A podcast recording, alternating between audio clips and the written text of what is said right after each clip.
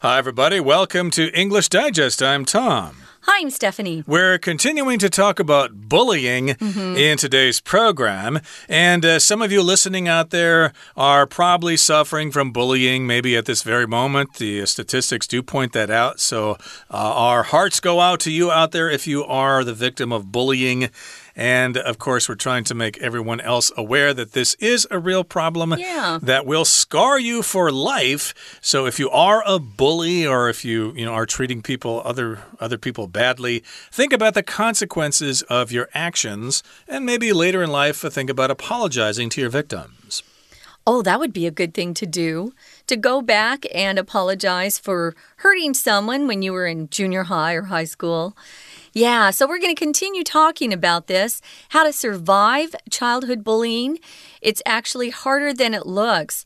Uh, in day one, we told you about uh, a scientist who had done a lot of studying of this, and he found almost 30% of the people in uh, high school and junior high that he had uh, studied had experienced childhood bullying. Now, some people, you know, they experience very little bullying. I, I really didn't have to deal with that at all. I'm very grateful. And then others uh, were scared to death by someone who just went after them and attacked them. I know we all have had bullies in all of our schools. They're usually the biggest guy or the meanest girl. She may not be big, but the one we had was just mean. So I know that we all understand what this is, but what we're trying to do in these two days talking about this um, this issue, this disorder, is that it affects people long after they've grown up and they're adults. So let's get started. It's day two right now. Tom's going to read, and then we'll be back.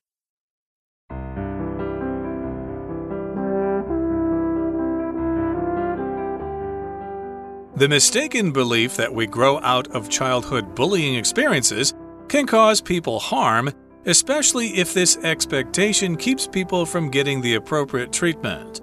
One way of working to prevent this is to recognize the signs of childhood bullying early on. Major personality changes, such as an outgoing child suddenly isolating themselves, are something to look for. Depression and anxiety, especially if they weren't present before, are important indications too. Physical symptoms may also occur. Look for shifts in appetite, dramatic weight changes, and sleep issues. A seeming increase in illnesses that might prevent the child from attending school or events is something to watch out for too. Confronting bullying early on is important, but when it has already led to PTSD, treatment methods are available.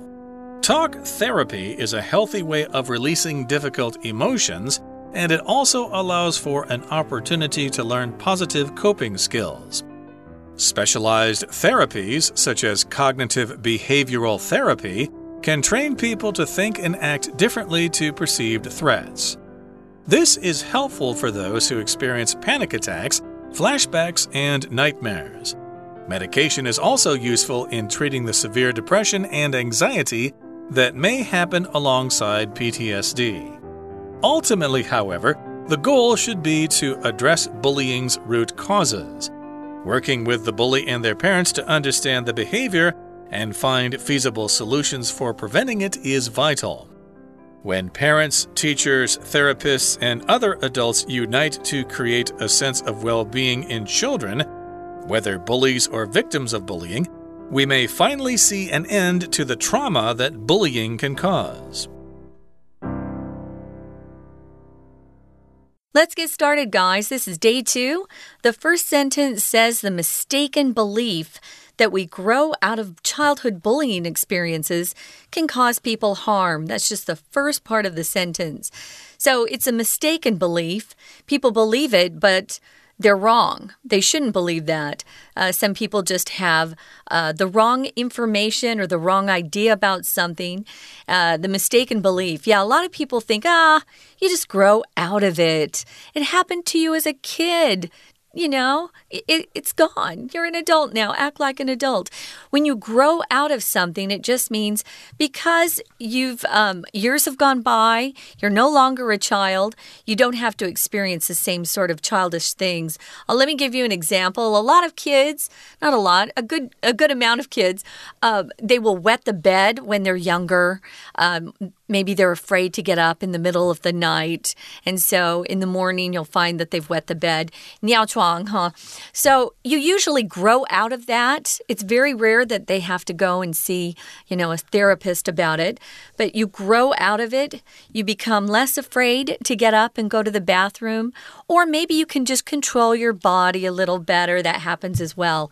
There are a lot of things we do grow out of, but this isn't one of them. A lot of people think that that's the case or that's true, but it's not.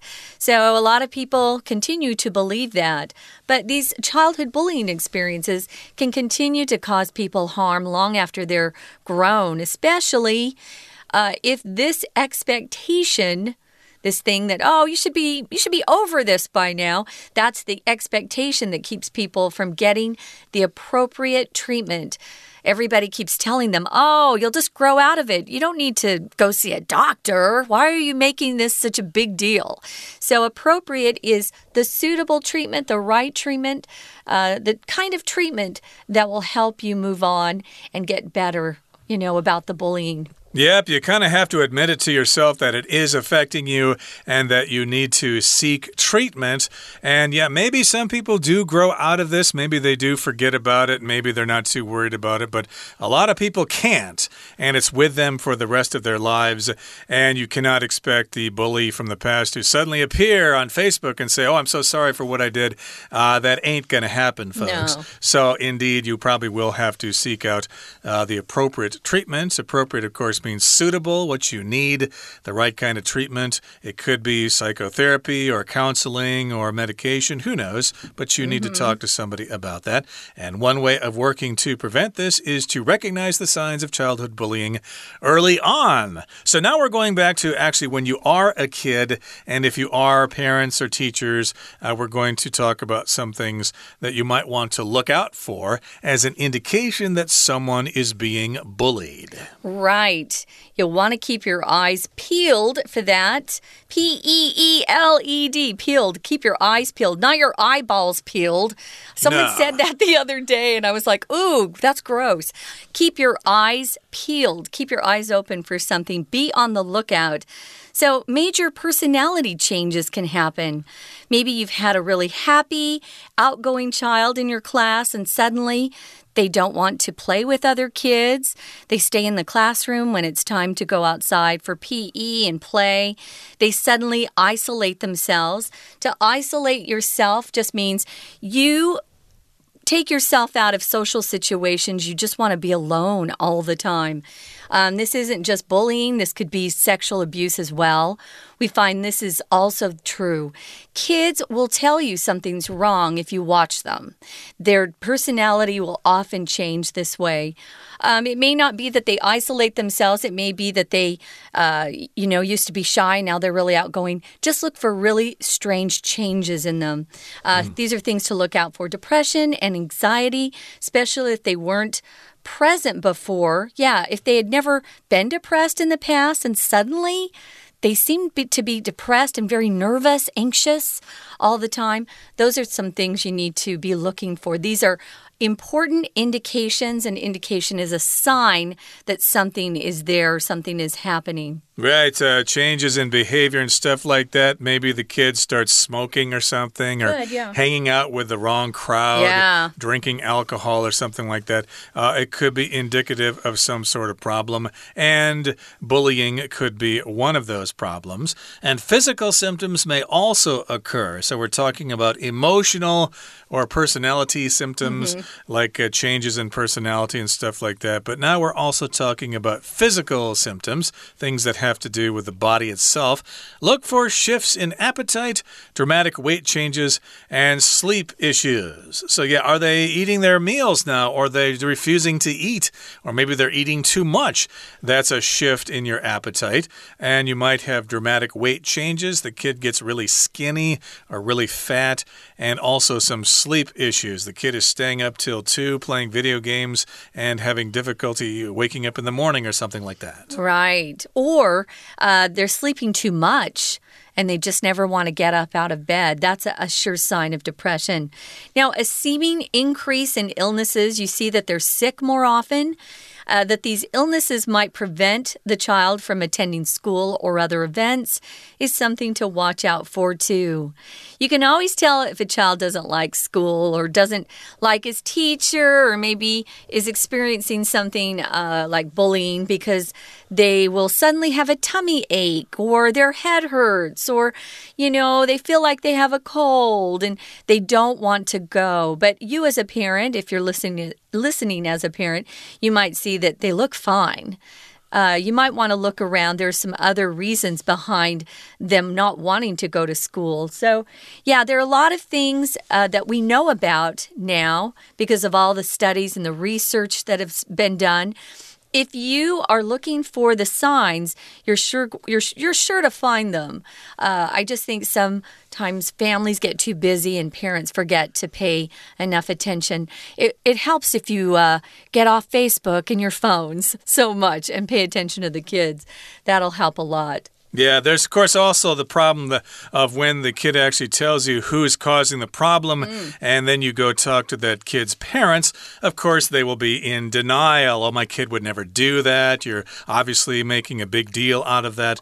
Uh, you're exaggerating. Well, sometimes the parents are good, though. Every once in a while, I'm like, yeah, good. There is the possibility that they will be in denial, though. Mm -hmm. But uh, yeah, these are all things that uh, we're not experts on, but of course, we're just uh, giving you some information through this article here.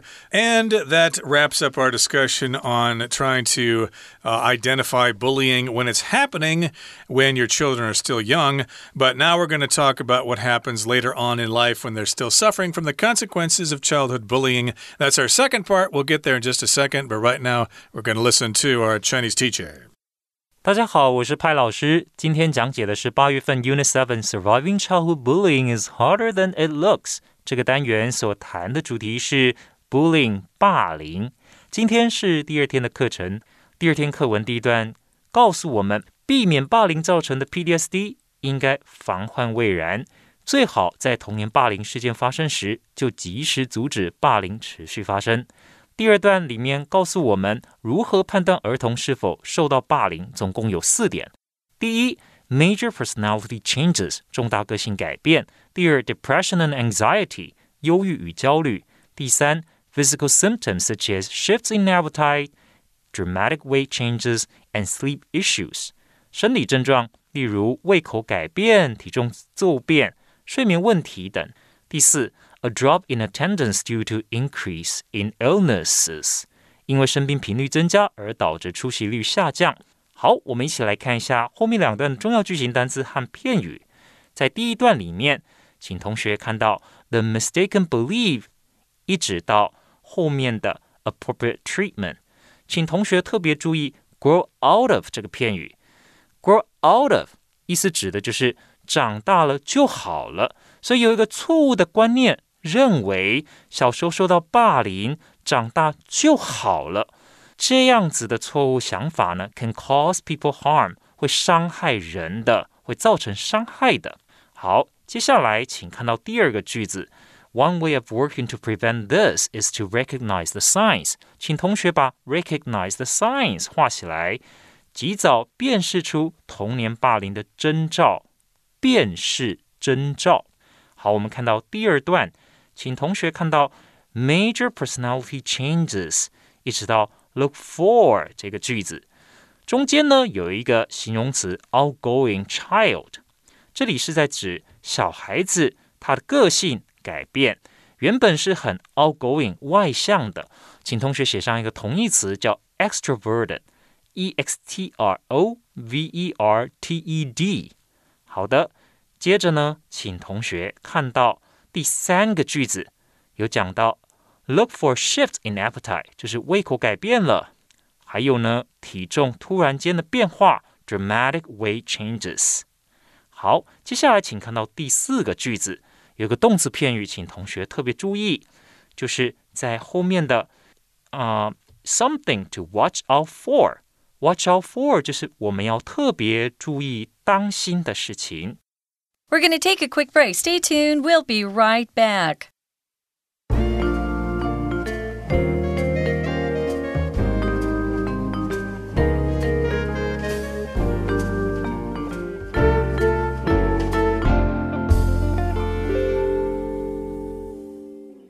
Welcome back, guys. It's day two. We're talking about childhood bullying and how uh, surviving it can be harder than it seems or harder than it looks.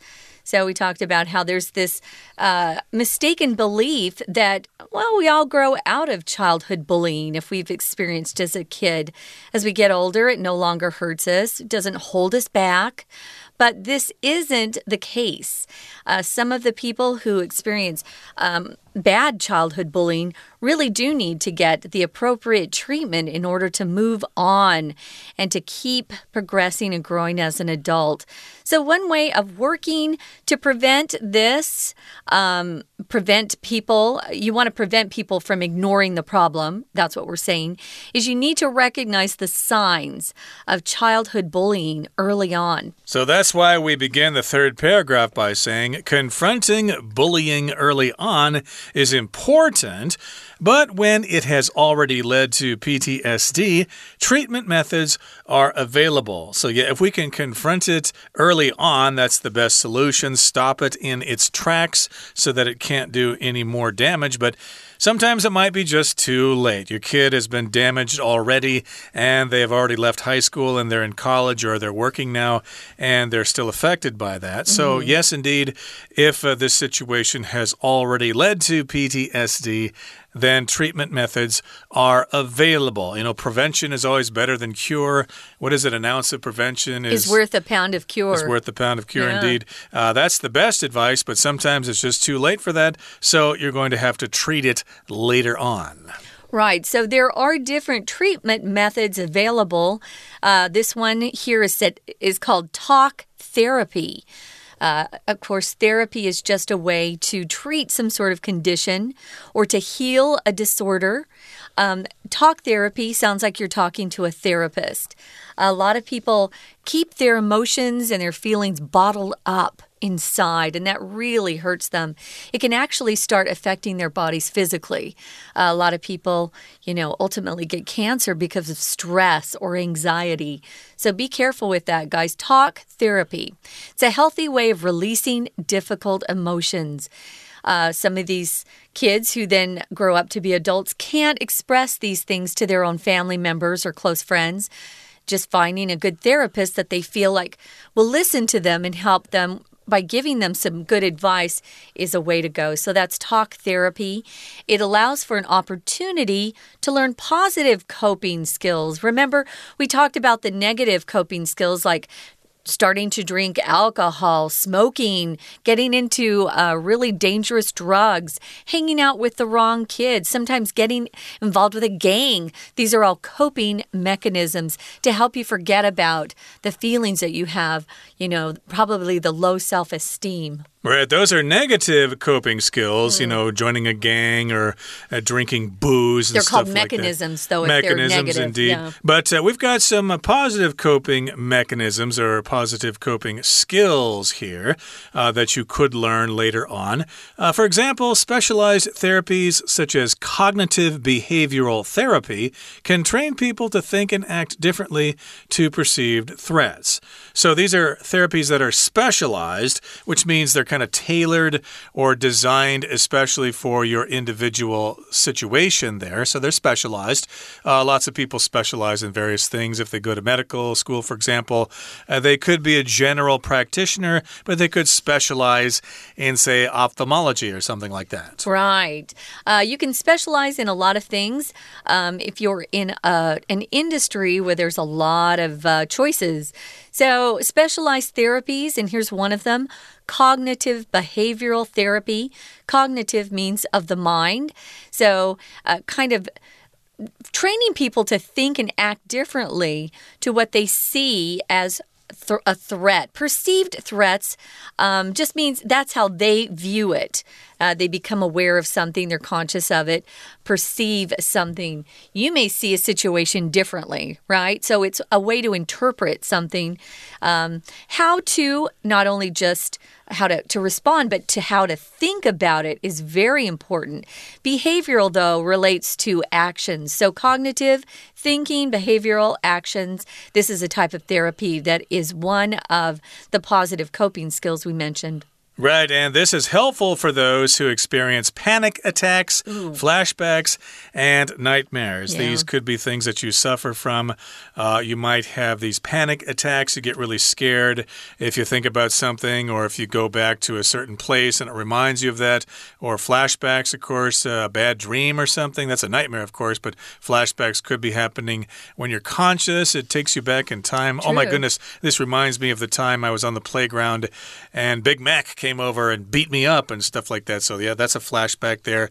And medication is also useful in treating the severe depression and anxiety that may happen alongside PTSD. So, medication, of course, is basically medicine that you might take. Uh, your uh, therapist may be able to prescribe some medication for you.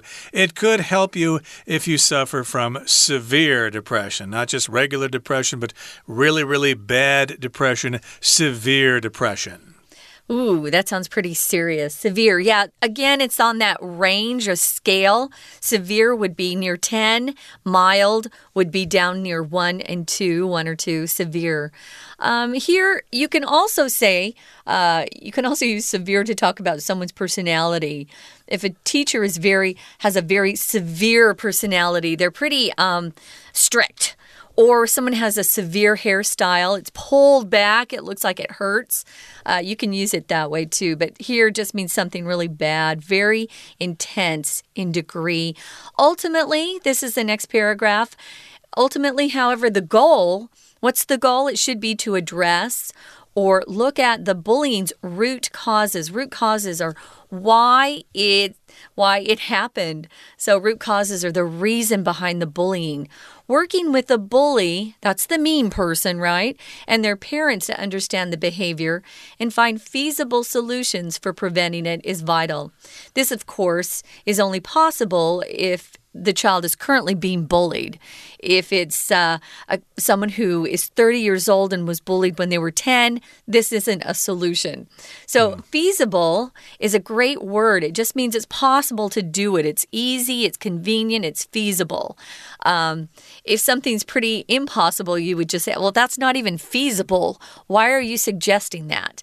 Um, it's not feasible uh, to drive from one end of the United States to the other in one day. It's not possible. It's not feasible. So you're looking for uh, solutions that actually are possible and that might help.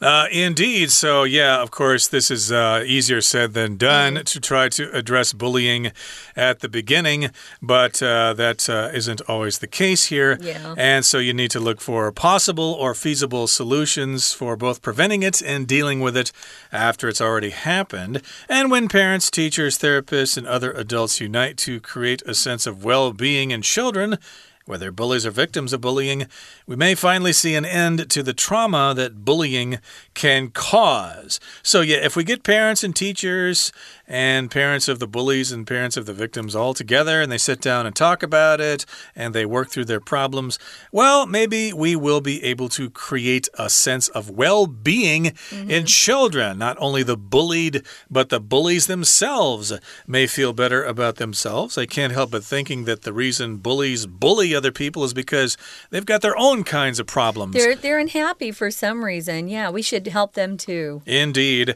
And so hopefully someday this problem problem will you know, come to an end. I'm uh, kind of pessimistic about that, of course, but uh, if we can lessen the effects of it, that would be better. It sure would. So, uh, this is a great lesson. If any of you are struggling with this out there, whether you are being bullied or you found yourself bullying someone, uh, you might rethink that. Uh, but get some help. Talk to your teachers, your parents if possible. Maybe they can get you some appropriate help. So, we wish you all well. Right now, we're going to listen one more time to our Chinese teacher. 前面两段提到童年时期发生霸凌事件，最好及时处理。 否则，等到孩子长大成人后，可能会出现 PTSD。而第三段则告诉我们，万一真的因为童年的霸凌经验，而在往后人生经历 PTSD，还是有治疗的方法。总共有三个，分别是 Talk Therapy 谈话治疗，Specialized Therapies such as Cognitive Behavioral Therapy 专业的治疗，比如说认知行为治疗，Medication 药物。在第四段。就回归到一切的源头，追根究底的断除霸凌的现象，了解为什么孩子会去霸凌别人，找出可行的方法预防霸凌。好，我们一起来看一下最后两段的学习重点。第三段第一句，请看到 confronting bullying early on，请同学把 confronting 这个动词画起来。confront 的意思就是遇到问题或困境，直接面对或处理。有一个呢片语是它的同义词，非常重要，请同学写下来。Face up to，face up to。接着，请同学看到第二个句子，第二个句子最后面有一个 to learn positive coping skills。那请同学把这个 coping skills 的 coping 画 coping 画起来，它其实是来自于 cope with 这个动词片语。cope with 就是处理。应付，好的。那接下来我们请同学看到第四段，第四段的第一个句子。Ultimately, however, the goal should be to address bullying's root causes，解决霸凌的根本原因。请同学把 address root causes 画起来，特别是这个 address，这个 address 其实呢是解决的意思。像解决问题，我们可以说 address a problem，address a problem。第二个句子，请同学看到 working with a bully 这个句子，那后面有一个 and find feasible solutions，请同学特别把 feasible 画起来，找出可行的解决方案。feasible 就是可行的，也有一个非常重要的同义词叫 viable。V I A B L E，V I A B L E，可行的。好，我们最后看到第三个句子：When parents, teachers, and other adults unite to create a sense of well-being in children，请同学特别看到 well-being 这个字是幸福的意思。所以呢，爸妈还有老师，还有其他的大人，应该要一起为小孩子创造一种幸福感。Well-being 指的就是幸福感。以上是我们今天第二天课程的中文讲解，谢谢。That's it for today, everybody. Thank you for joining us, and please join us again next time for another edition of our program. From all of us here at English Digest, I'm Tom. I'm Stephanie. Bye. Bye.